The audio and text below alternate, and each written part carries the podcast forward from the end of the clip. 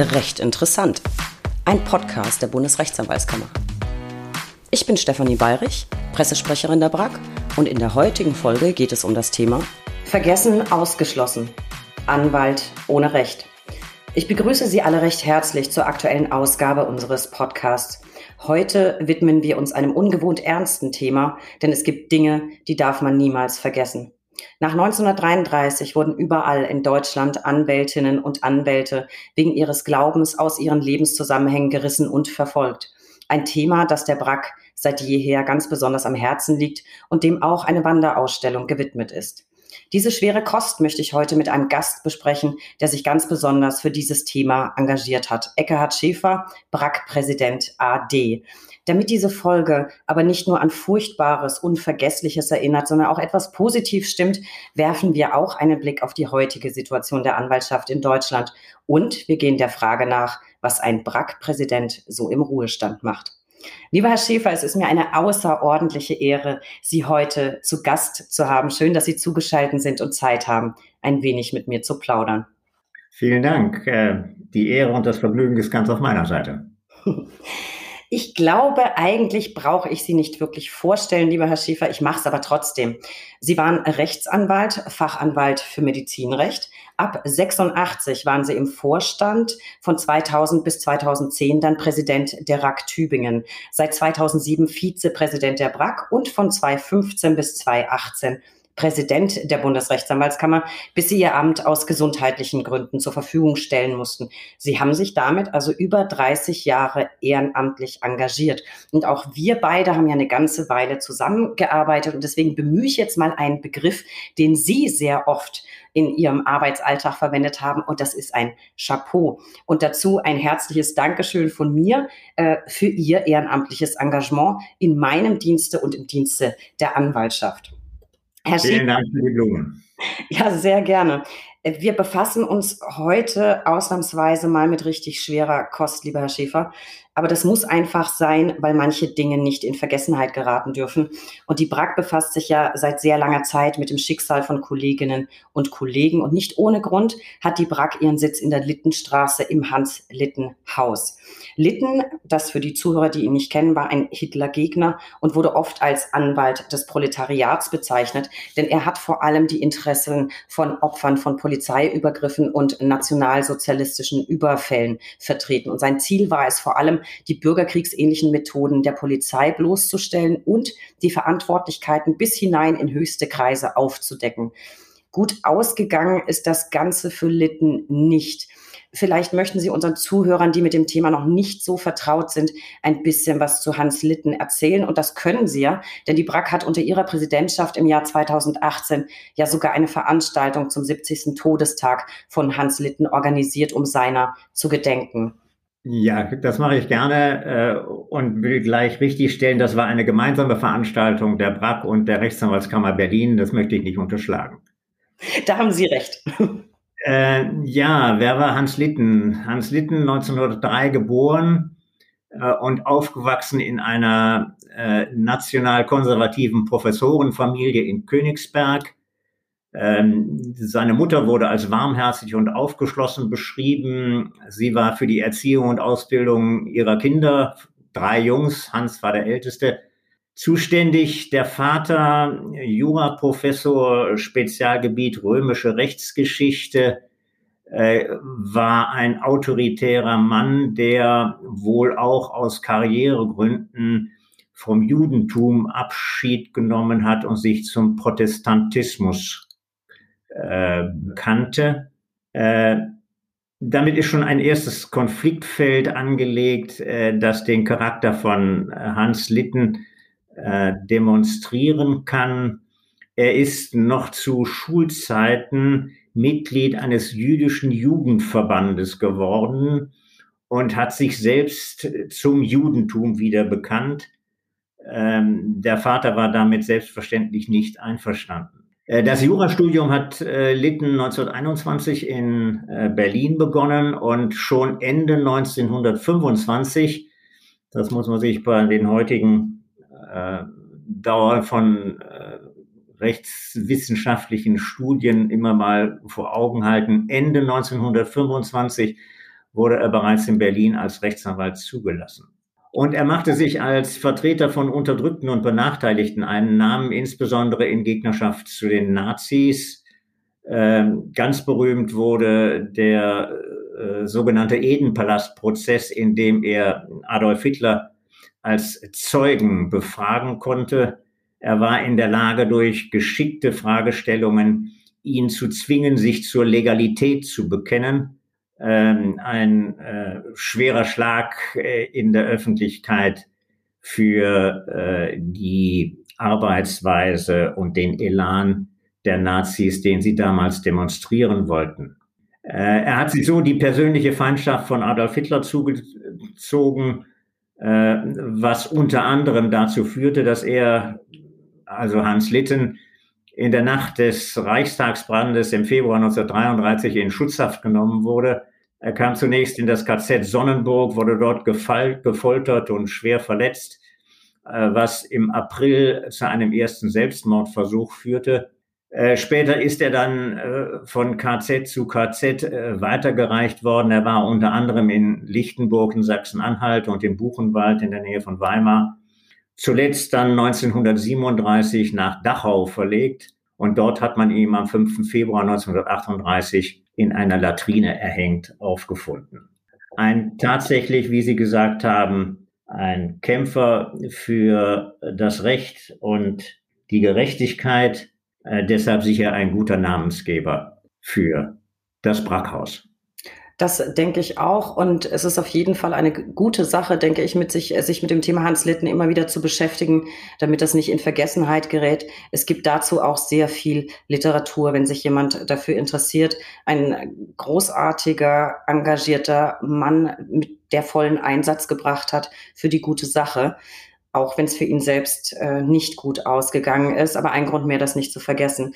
Herr Schäfer, die BRAG beschäftigt sich aber ja nicht nur mit Hans Litten, sondern hat im Jahr 2000 auch eine Wanderausstellung ins Leben gerufen, die da heißt Anwalt ohne Recht, Schicksale jüdischer Rechtsanwälte in Deutschland nach 1933.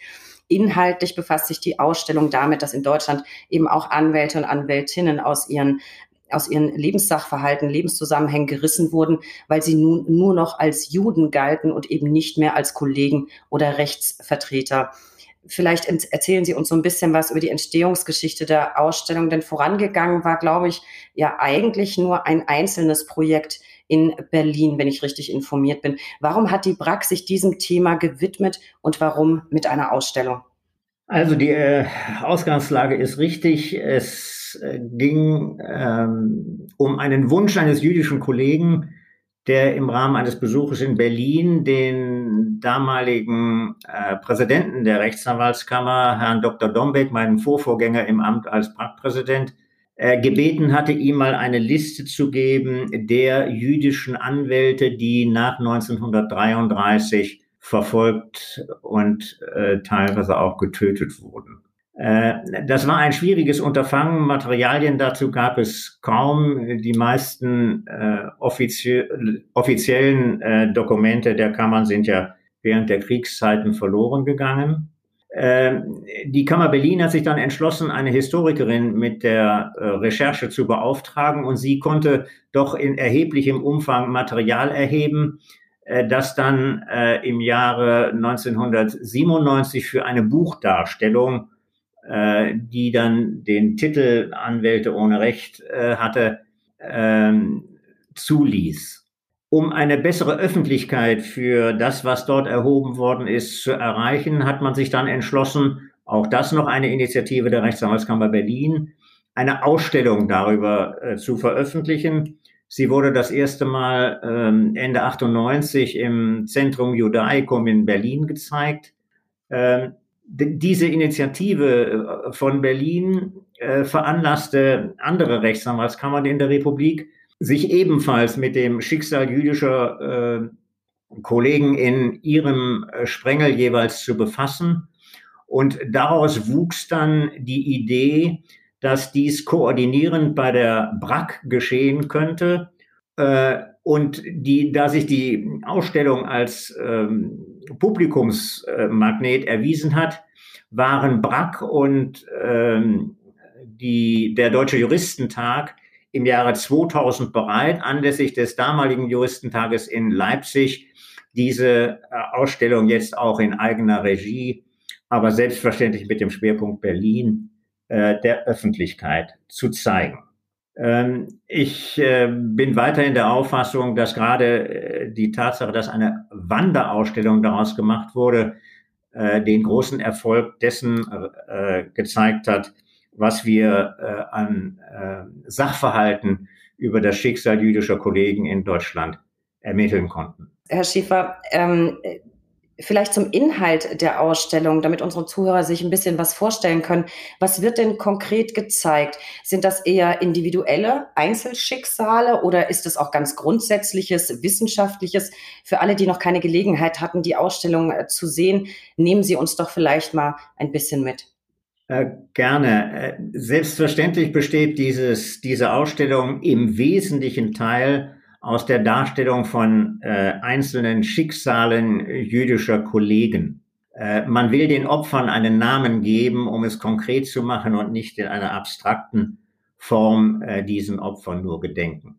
Äh, um die Einordnung aber zu erlauben, äh, fehlt natürlich nicht die kursorische Darstellung, wie Rechtsanwälte durch die Nazis nach 1993 zunächst aus dem Beruf gedrängt, dann entrechtet, verfolgt und auch getötet wurden.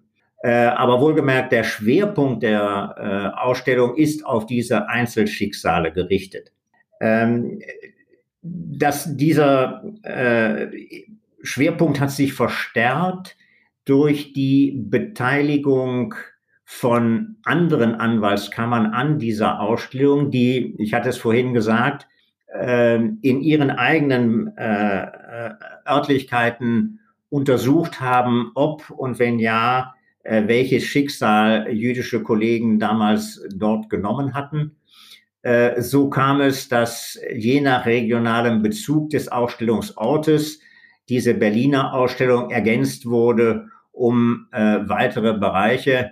Ähm, wir haben jetzt etwa 70, 75 Panels auf denen äh, dieses Schicksal dokumentiert ist, die müssen nicht und werden auch nicht an jedem Ort in großem Umfang äh, gezeigt, aber es besteht die Möglichkeit, insoweit äh, mit regionalem Bezug den Schwerpunkt Berlin weiterhin zu zeigen.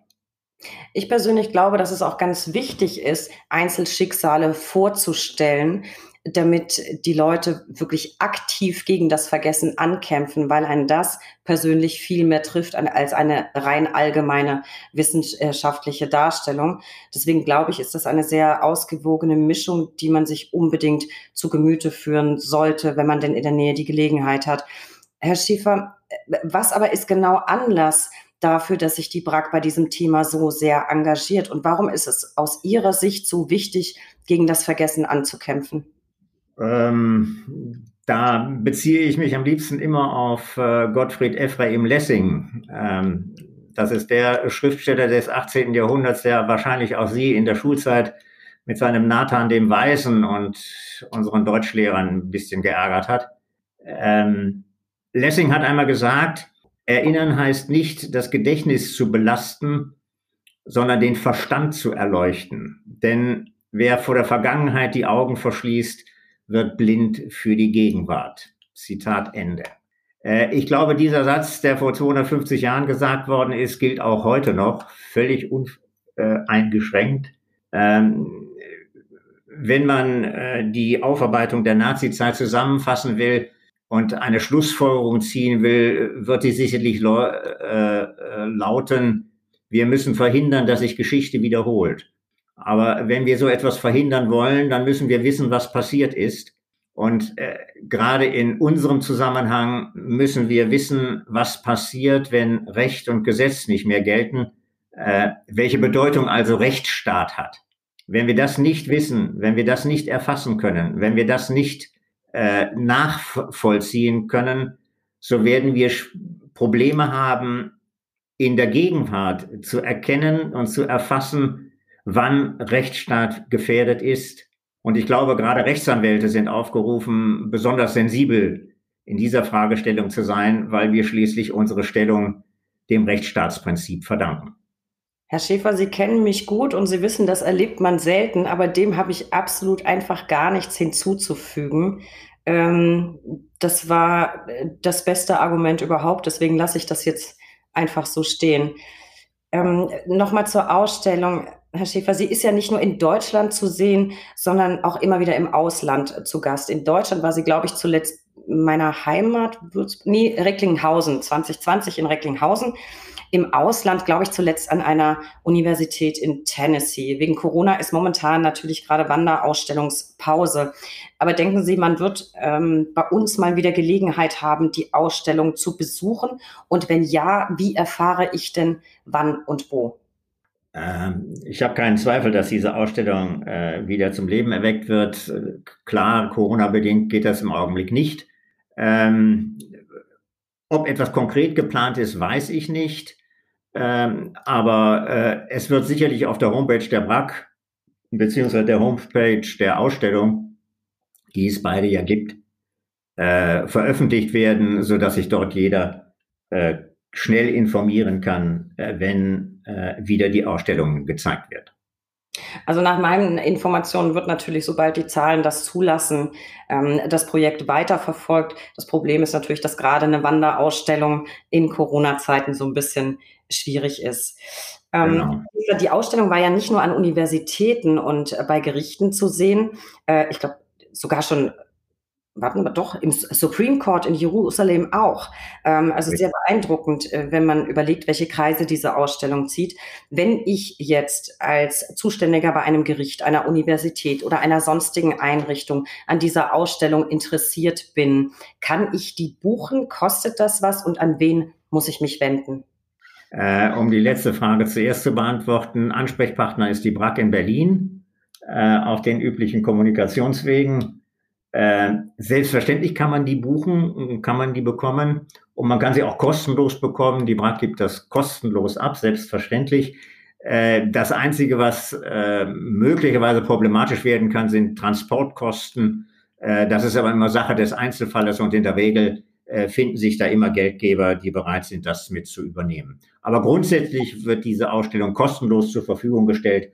Einfach fragen, Sie kriegen schnelle Antwort. Das, das klingt doch schon mal gut. Also an alle, die zuhören, sich dafür interessieren, einfach bei der BRAC melden.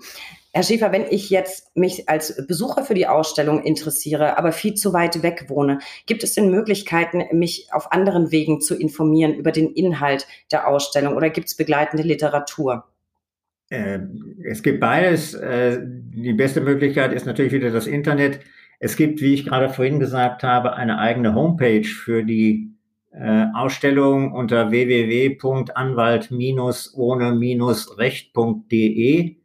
Also nochmal www.anwalt-ohne-recht.de. Äh, und es gibt eine Vielzahl von äh, Publikationen, das ist auch dort veröffentlicht, äh, die sowohl die ähm, äh, Ausstellung in Berlin als auch eine zusammenfassende äh, das ist die zweite Auflage dieses Buches, Anwalt ohne Recht, eine zusammenfassende Darstellung der Schicksale, die bis äh, damals erhoben worden sind, auch in den regionalen Kammern. Und es gibt äh, regionale Publikationen, äh, die äh, erschütternde Berichte über das Schicksal unserer jüdischen Kollegen dort schildern. Ich werde mal allen Zuhörern in die Show Notes zu dieser Folge dann auch ein paar Links packen zur Internetseite, auch zur begleitenden Publikation. Dann kann sich jeder, der sich für das Thema interessiert, ähm, weiter informieren. Herr Schiefer, das war jetzt ein Blick auf eine ziemlich dramatische und erschütternde Vergangenheit. Da drängt sich die Frage auf, engagiert sich die BRAC eigentlich nur ähm, rückwärtsgewandt, also in der Vergangenheit oder auch in der Gegenwart? Wie ist Ihre Sicht auf die Dinge? Werden Anwälte auch heute noch, aus welchen Gründen auch immer, verfolgt? Und falls ja, wie engagiert sich die BRAC in der Gegenwart? Äh, das ist leider so. Äh, das ist wohl auch nicht vermeidbar. Äh, wir sind zwar dazu da, Konflikte zu lösen, aber dass das mit Konflikten verbunden ist, wenn Anwälte eingeschaltet sind, versteht sich von selbst. Und das wird natürlich gravierender, so je politischer diese Tätigkeit wird. Äh, wir wissen aus Deutschland, ähm, dass äh, Anwälte verfolgt werden. Erinnern Sie an die türkische Kollegin, Kollegin aus Frankfurt, die äh, sich doch Todesdrohungen ausgesetzt sah, weil sie Angehörige von NSU-Mordopfern verteidigt hat. Ähm, gravierender, weil mit tatsächlich konkreten Folgen, die wir Gott sei Dank in Deutschland noch nicht erleben mussten, sind äh, Vorgänge unter anderem, das weiß ich jedenfalls aus meiner Zeit, im Iran und in der Türkei. Äh, ich habe mehrfach damals Schreiben an die Justizminister in Iran und in der Türkei geschrieben und dagegen protestiert und an den Rechtsstaat und die rechtsstaatlichen Notwendigkeiten bei der Verfolgung von Anwälten hingewiesen. Dass das keinen durchschlagenden Erfolg hat, versteht sich von selbst, aber man muss selbstverständlich die Stimme erheben, wenn man eine Chance haben will, überhaupt gehört zu werden. Und ich gehe davon aus, dass das in, äh, jetzt auch weiter erfolgt. Ich kann mir vorstellen, Belarus, Ukraine und ähnliches werden Gegenstand äh, solcher Schreiben der BRAC sein. Äh, wir werden ja aufgrund der internationalen Zusammenarbeit, die wir haben mit Anwaltsorganisationen, äh, und auch mit äh, Botschaften in, in, Ländern, in denen wir schon äh, aufgetreten sind. Wir werden über solche Dinge informiert und da reagieren wir so gut wir das können. Druckmittel haben wir natürlich nicht. Druckmittel nicht, aber die BRAC hat, glaube ich, sowohl ähm, unter Ihnen als auch unter dem jetzigen Präsidenten immer da, wo Anwälte unterdrückt werden oder verfolgt, immer Flagge gezeigt und, und reagiert. Und das natürlich auch sowohl in Deutschland als auch im Ausland dann auch öffentlichkeitswirksam platziert, um zumindest ein bisschen Druck zu erzeugen, auch wenn man keinen unmittelbaren Druck hat. Also wenn man jetzt zusammenfasst, sieht man, es sind natürlich andere Repressalien, die die Anwälte zu erdulden haben, aber es gibt immer noch verfolgte Anwälte und wir bleiben natürlich an diesem Thema dran. Lieber Herr Schäfer, da haben wir heute wirklich ein wichtiges Thema für heute ausgesucht, auch erschreckend, wie ich finde. Und so ein bisschen hoffe ich, dass die Zuhörer das in sich nachhallen lassen und sich auch ein bisschen weitergehend noch informieren, gerade über Hans Litten und gerade über die Ausstellung. Das sind wirklich ähm, großartige und wichtige Informationen zu einer erschreckenden Zeit, die wir nicht vergessen dürfen. Ich möchte aber unsere Zuhörerinnen und Zuhörer, die von uns ja auch so ein bisschen Frohmut gewohnt sind, so nicht in den Tag entlassen, lieber Herr Schäfer. Deswegen habe ich in diesen Podcast oder mir für diesen Podcast einen zweiten Gesprächsteil ausgedacht. Und da ich Sie jetzt schon mal so am Wickel habe und Sie den Slot gebucht haben und jetzt verfügbar sind, würde ich gerne noch ein paar andere Dinge mit Ihnen besprechen und ich hoffe, das ist für Sie okay. Thema, Thema Ehrenamt. BRAC-Präsident. Sie waren drei Jahre Präsident der Bundesrechtsanwaltskammer, bevor sie dann gesundheitsbedingt ihr Amt zur Verfügung stellen mussten. Wie ist das so, BRAC-Präsident zu sein? Vermutlich ja in allererster Linie viel Zeit investieren und sehr viel Verantwortung tragen, oder? Wie ist das? Ja, wie ist das so? Ähm, spannend und zeitaufwendig. Äh, richtig ist, dass man, äh, wenn man solche Ämter hat, Verantwortung übernehmen muss. Das ist ja auch okay. Äh, Verantwortung heißt äh, in erster Linie natürlich dafür zu sorgen, äh, dass die BRAC ihre gesetzlichen Aufgaben äh, erfüllt. Ähm, man muss ähm, dafür sorgen, dass der Apparat funktioniert. Sie wissen besser als ich, wie groß die BRAC in Berlin und auch in Brüssel ist. Äh, das muss alles äh, harmonieren. Das Wichtigste ist aber, dass man sich vergegenwärtigt, dass man ja die Stimme der deutschen Anwaltschaft ist und damit sowohl national als auch international gehört werden soll. Ähm, wenn ich das Ganze ähm, etwas euphemistisch äh, darstellen darf, ähm, Bratpräsident, das ist äh, so etwa wie ein Jongleur, der mit einer Vielzahl von Bällen äh, jongliert. Ähm, die muss er alle in der Luft halten und es darf keiner runterfallen, damit kein Schaden entsteht. Ähm, das äh, ist, wie gesagt, spannend. Äh, das erfordert viel Zeit. Aber man hat auch viel Hilfestellung natürlich dabei, nicht nur bei den ganzen Ehrenamtlern, die einen begleiten, äh, sondern natürlich auch bei dem von mir gerade schon sogenannten Apparat. Äh, da sind genügend Helferinnen und Helfer da, die äh, vermeiden, dass so ein Ball hinfällt und wenn er hinfällt, dass er keinen Schaden verursacht. Ja, die Jonglage fand ich ein sehr, sehr schönes Bild, Herr Schäfer. Ähm, vielleicht ein bisschen konkreter für die Zuhörer, die sich mit dem Thema noch gar nicht befasst haben. Wofür ist denn der BRAC-Präsident genau zuständig? Das war jetzt ein grober Überblick, aber so richtig konkret war das noch nicht. Also, äh, da steht ja im Gesetz und äh, ein guter Jurist guckt ja erstmal ins Gesetz, bevor er was anderes sagt. Und wenn ich mir das jetzt so zur Hand nehme, dann äh, äh, kann ich daraus zitieren, wir sollen in einer, so heißt es so schön, die Gesamtheit der Rechtsanwaltskammern berührenden Angelegenheiten die Auffassung der Bundesrechtsanwaltskammer den zuständigen Gerichten und Behörden gegenüber zur Geltung bringen. Also das ist äh, gesetzlich vorgeschriebener Lobbyismus. Wir sollen die Gesamtheit der Rechtsanwaltskammern gegenüber Behörden und Organisationen vertreten. Wir sollen Gutachten erstatten für äh, Behörden und Körperschaften des äh, Bundes, und für ein Bundesgericht, also insbesondere auch für den Gesetzgeber.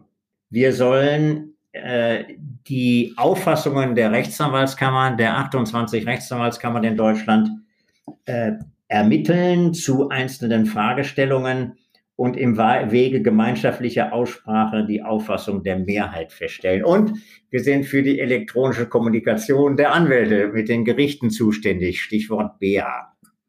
Also, der gesetzliche Kanon ist äh, etwas äh, holprig beschrieben.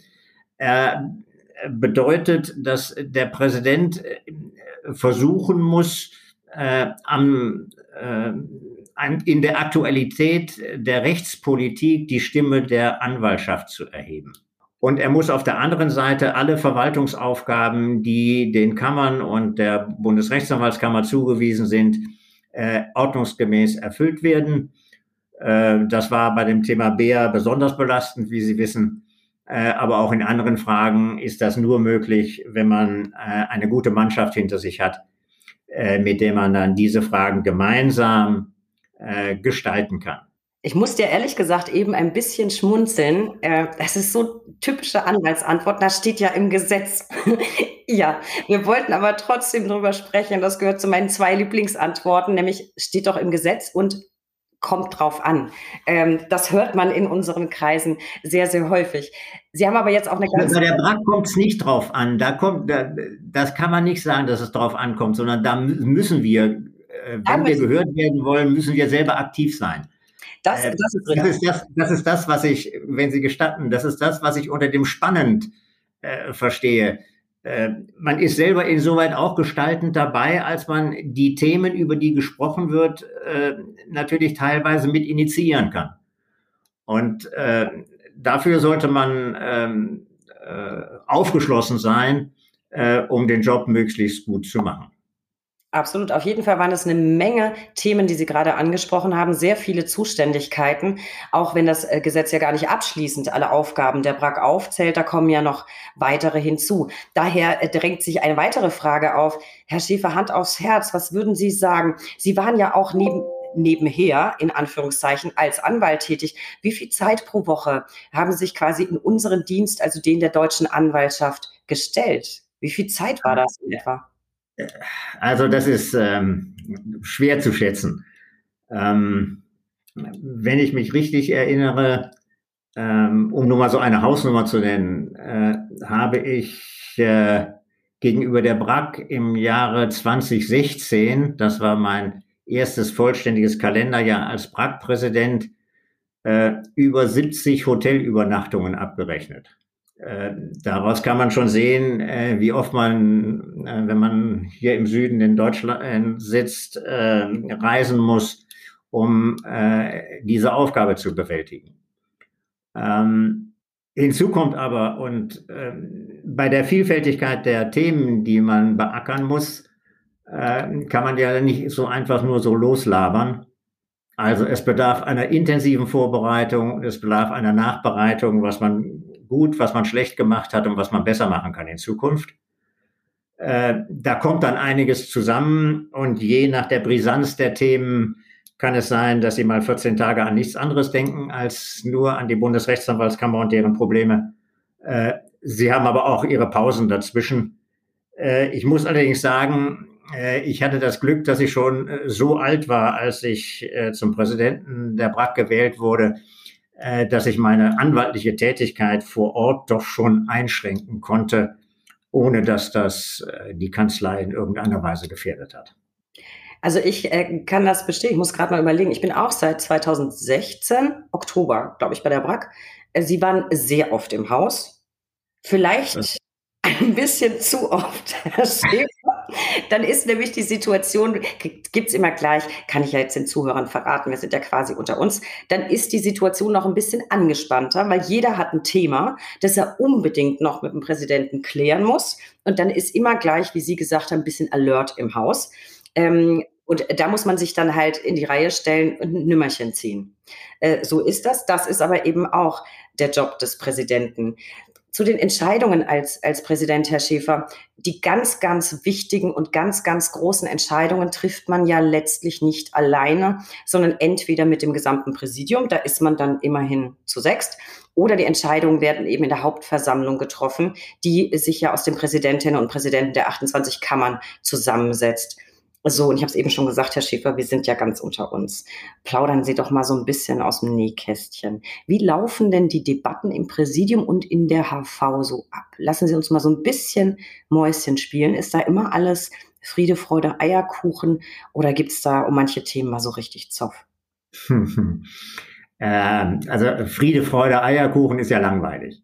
Und äh, Zoff auf der anderen Seite äh, tut ja oft und wahrscheinlich immer allen Seiten gut. Also äh, das heißt, äh, es gab natürlich Dinge, die, und die wird es auch heute noch geben, die einvernehmlich sind, weil alle die gleiche Auffassung haben. Und äh, deswegen kann man schnell zu Entscheidungen kommen.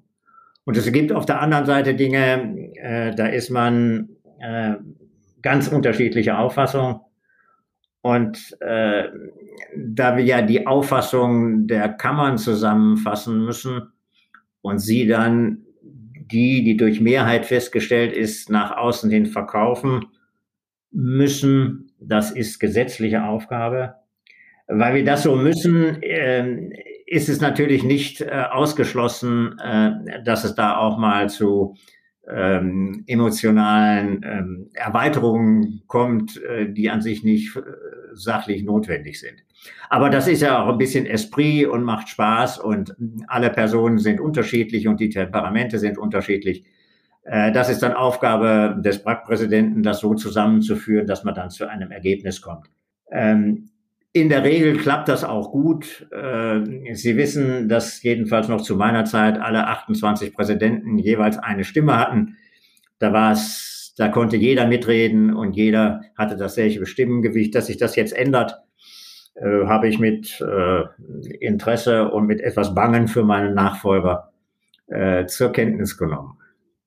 Ja, das äh, ist alles, nennen wir es mal liebevoll, interessante Entwicklung, ob man das jetzt gut findet oder nicht. Das würde jetzt zu weit führen an der Stelle, weil dann zeichnen wir wahrscheinlich äh, zwei Stunden auf. Also ich kann auch bestätigen, ich darf ja regelmäßig Mäuschen spielen oder muss Mäuschen spielen, äh, weil es auch Themen sind, die meinen Themenbereich eben, oder Zuständigkeitsbereich betreffen. Es ist nun nicht so wie manchmal im ukrainischen Parlament, was man da so sieht. Also Prügeleien auf den Tischen habe ich noch nicht gesehen, hitzige Debatten sachlich orientiert ähm, sehr wohl. Sie haben es jetzt eben schon angedeutet, Herr Schiefer, ähm, zur Stimmgewichtung, aber jetzt vielleicht auch mal so ein bisschen konkreter äh, zu den einzelnen Entscheidungen im Präsidium und der Hauptversammlung. Äh, es ist also nicht so, dass sich am Ende einfach der durchsetzt, der am längsten geredet hat, sondern es wird demokratisch abgestimmt. Also lange reden ist nie erfolgreich, ähm, denn dann wird einem ja nicht mehr zugehört. Ähm, ich glaube, entscheidend ist, äh, wie äh, Beschlüsse vorbereitet werden. Wenn das gut gelingt, äh, dann ist man auch in der Lage, das gut durchzusetzen. Ähm, das fängt schon im Präsidium an. Und da ist es ähm, sicherlich immer die Zielsetzung des Präsidenten, Einvernehmen herzustellen. Wenn die sechs im Präsidium einer Meinung sind zu einer Fragestellung, dann hat man für diese Fragestellung schon fünf Stimmen in der Hauptversammlung. Der Präsident hat ja keine Stimme dort. Äh, der muss nur ausbaden, was dann entschieden wird. Also äh, fünf Stimmen hat man damals schon und damit kann man natürlich äh, eine bessere Überzeugungsbildung schaffen, als wenn da schon die sechs, die im Präsidium sitzen, sechs verschiedene Meinungen vertreten.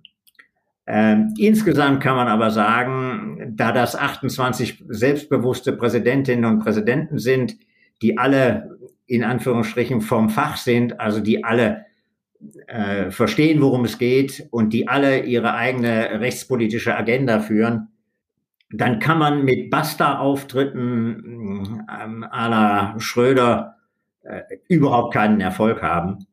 Äh, wenn das, äh, ich glaube nicht, dass ich das mal versucht habe, das müssen andere beurteilen, aber wenn ich meine Vorgänger, die ich erlebt habe, äh, Dr. Haas, Dr. Dombeck und Filges, ähm, so Revue passieren lasse, es war nie keiner von denen jemand, äh, der mit diesem Basta-Auftritt auch nur äh, geliebäugelt hat, sondern man hat immer Konsens gesucht und in der Regel diesen Konsens, Konsens dann auch gefunden, allerdings manchmal eben mit Zoff in der Debatte. Das ist ja auch völlig in Ordnung, das gehört ja auch dazu. Aber Sie hatten es eben schon selbst angedeutet, es gibt ja durchaus Themen, da sind sich äh, die Kolleginnen und Kollegen überhaupt nicht einig. Es gibt also Abstimmungen, die wirklich eine knappe Kiste sind. Äh, Sie sagten selber eben sechs verschiedene Meinungen. Ich hätte jetzt gesagt, zwei Anwälte, drei Meinungen, wie man immer so schön sagt. Wenn es denn mal so richtig knapp ausgeht, ähm, eine Entscheidung aber trotzdem getroffen werden kann. Stehen dann am Ende trotzdem alle hinter dem getroffenen Ergebnis, hinter der getroffenen Entscheidung? Aber ja, das ist doch guter demokratischer Brauch und das gehört doch dazu, dass man Ergebnisse akzeptiert. Man kann ja dann anschließend weiterkämpfen, äh, wenn man meint, äh, dass das sinnvoll erscheint. Ähm, das heißt natürlich nicht, dass es nicht auch zu Schwierigkeiten kommen kann, aber die sind eher äh, dann zu erwarten, äh, wenn einzelne äh, ausscheren, äh, insbesondere in der Kommunikation nach außen. Äh, aber das ist Gott sei Dank nur immer sehr selten passiert und war auch nie von großem Erfolg gekrönt. Das sind auf jeden Fall sehr interessante Einblicke für unsere Zuhörer, Herr Schäfer.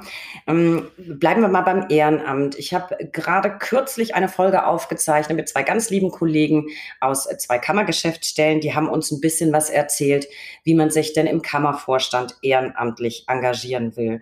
Und ich hoffe, Sie haben jetzt nicht alle verschreckt mit Ihren 70 Hotelübernachtungen, die das Ganze erfordert im Jahr. Es ist ja heute alles ein bisschen einfacher dank Corona, muss man fast schon sagen, oder eher gezwungen durch Corona, läuft ja heutzutage ganz viel online ab. Man hat zwar viel Einsatzzeiten, muss aber nicht mehr ganz so viel reisen. Falls also der ein oder andere Anwalt oder die ein oder andere Anwältin zuhört und sich denkt, ach, mitgestalten will ich eigentlich auch. Ich will auch ins Präsidium der BRAC. Wie komme ich da rein, Herr Schäfer? Mit einer, eigen, mit einer einfachen ja, mit einer einfachen Bewerbung ist es ja wahrscheinlich nicht getan. Was muss ich da Nein. machen? Welche Voraussetzungen muss ich mitbringen? Also, äh, nein, bewerben kann man sich nicht. Äh, sollte man auch nicht, sondern man sollte sich rufen lassen. Das ist immer vernünftiger.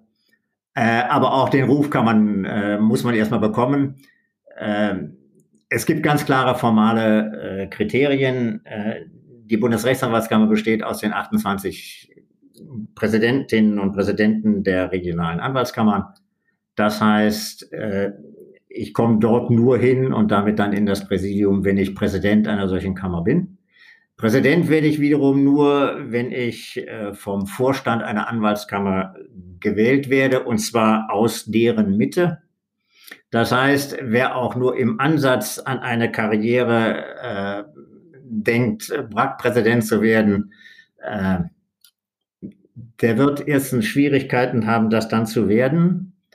Ähm, zweitens, äh, der muss erstmal in den Vorstand einer Kammer gewählt werden und soll sich da bewähren. Und wenn er dann das Vertrauen seiner Vorstandskollegen und Kolleginnen hat, dann äh, und zum Präsidenten wird, dann ist er in der BRAC und wenn er dort dann reüssiert, dann hat er die Chance, in das Präsidium gewählt zu werden und gegebenenfalls auch Präsident ich sage, ein spannendes Amt und ich bin sehr dankbar, äh, dass ich das machen durfte.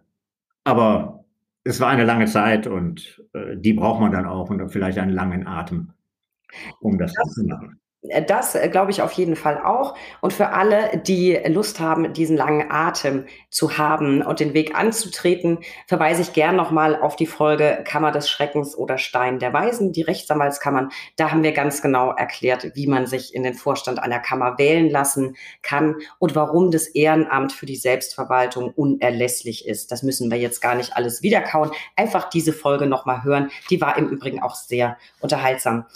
Lieber Herr Schäfer, ich habe Sie immer noch am Wickel und ich will jetzt und unsere Zuhörer wollen das auch äh, noch so ein bisschen privater werden, wenn Sie erlauben. Sie waren aus gesundheitlichen Gründen leider gezwungen, ihr Amt niederzulegen. Sie waren dann noch eine ganze Weile anwaltlich tätig, haben sich aber, wenn ich richtig informiert bin, inzwischen ganz aus dem oder fast ganz aus dem Berufsleben zurückgezogen. Was waren Ihre Beweggründe? Ähm, formal, dass mein Sozietätsvertrag das vorgesehen hat, dass man auch mal zu Ende kommt und nicht äh, aus der Kanzlei herausgetragen wird. Äh, nach mehr als 40 Jahren Berufstätigkeit reicht das dann auch. Ähm, ich muss dazu sagen, ähm, da die Zeit bei der BRAC ja nun, wie ich äh, versucht habe darzustellen, sehr viel Zeit in Anspruch genommen hat, war es im Interesse meiner Kanzlei äh, wichtig, dass die Klientel, die ich äh, beraten und vertreten durfte, äh, sich nicht aus dieser Kanzlei abwendet, wenn ich keine Zeit mehr für sie hatte. Äh, deswegen ist die Übertragung auf jüngere Kolleginnen und Kollegen, glaube ich, ganz gut gelungen. Und ähm, als ich dann wieder mehr Zeit hatte, da hätte es einer erheblichen Einarbeitung wieder bedurft, um in dem Umfang, wie man bisher als Anwalt tätig war, tätig sein zu können. Daran hatte ich ehrlich gesagt kein Interesse mehr. Und es gibt ja noch was anderes als den Beruf. Und äh, deswegen bin ich da äh, sehr zufrieden und äh, dankbar für das, was ich in der Zeit meines Berufes äh, tun durfte und erleben durfte, äh, dann dazu gekommen, diese Tätigkeit endgültig zu beenden. So, und jetzt wird's richtig spannend, wenn Sie nämlich sagen, es gibt ja noch was anderes als den Beruf. Das hätte ich Sie so gefragt. Herr Schäfer, nehmen Sie uns mit. Was macht ein BRAC-Präsident AD im Ruhestand? Was machen Sie den ganzen Tag? Und viel wichtiger, geht's Ihnen damit gut? Also erstmal, mir geht's gut und mir geht's auch mit dem gut, äh, was ich Ihnen jetzt gleich sagen werde. Wobei ähm, ich befürchte, dass ich damit jetzt so irgendeine Art von Klischee bediene ähm, Sie wissen, dass ich in einem Rotary Club bin. Und äh, da ich äh, vorher äh, keine Zeit hatte, Funktionen dort zu übernehmen, äh, war ich jetzt ein Jahr lang Vizepräsident dieses Rotary Clubs und dafür verantwortlich, dass jeden Freitag jemand anders oder eine, eine Dame oder ein Herr irgendeinen Vortrag hält. Und äh, seit dem 1. Juli bin ich Präsident dieses Clubs für ein Jahr. Da ist man auch beschäftigt, das ist ganz angenehm und nett. Ab und zu hat man auch ein bisschen Ärger, aber äh, damit äh, wird ein Teil der Zeit ausgeführt. Das zweite Klischee, ähm, ich habe schon äh, äh während meiner Anwaltstätigkeit gerne Golf gespielt, wenn auch schlecht. Äh, ich versuche jetzt ein bisschen besser Golf zu spielen, weil ich jetzt mehr Zeit habe.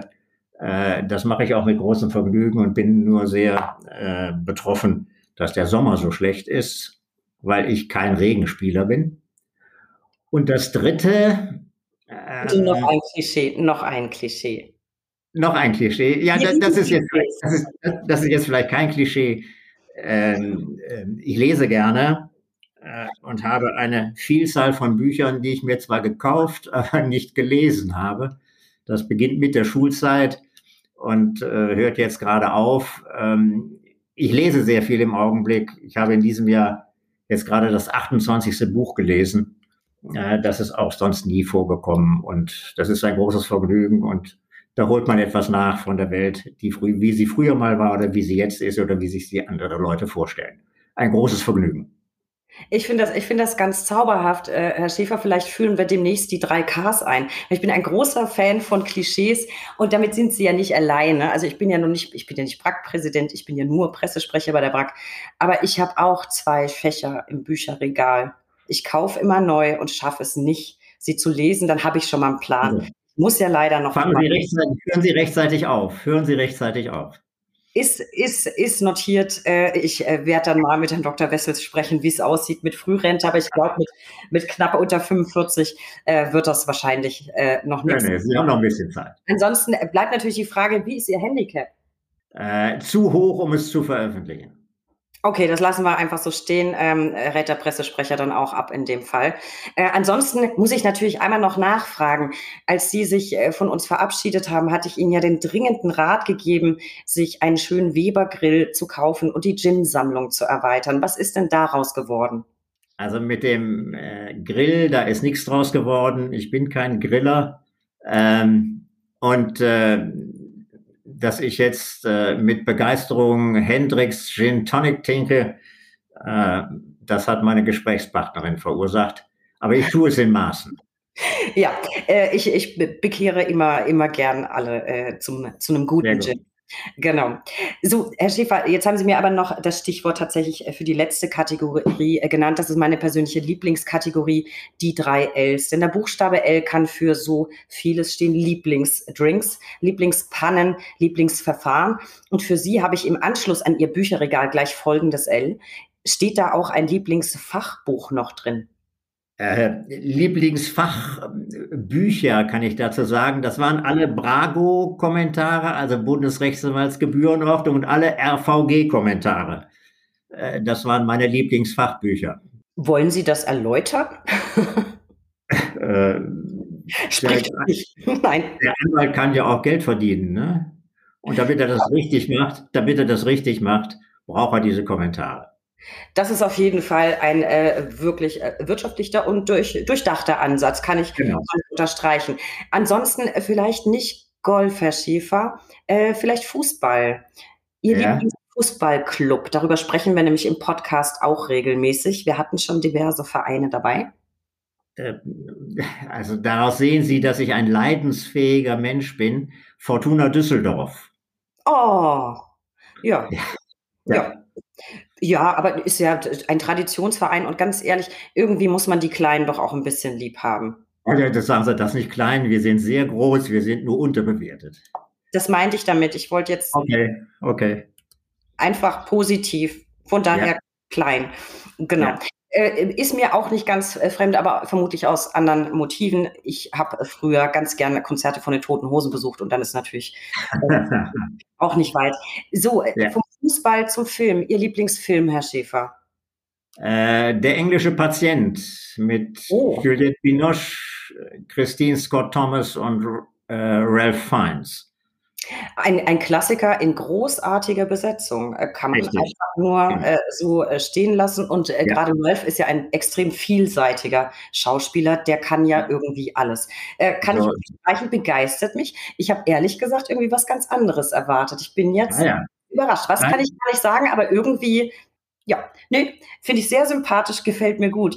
Lieber Herr Schäfer, ich danke Ihnen von Herzen für Ihre Zeit und dafür, dass Sie nicht nur einen Beitrag gegen das Vergessen geleistet haben heute, sondern uns auch so zauberhafte private Einblicke gewährt haben. Ich finde, das war ein ganz wunderbares Gespräch ich weiß, teilweise bedrückend, aber über solche Dinge muss man eben auch mal sprechen, damit sie nicht vergessen werden.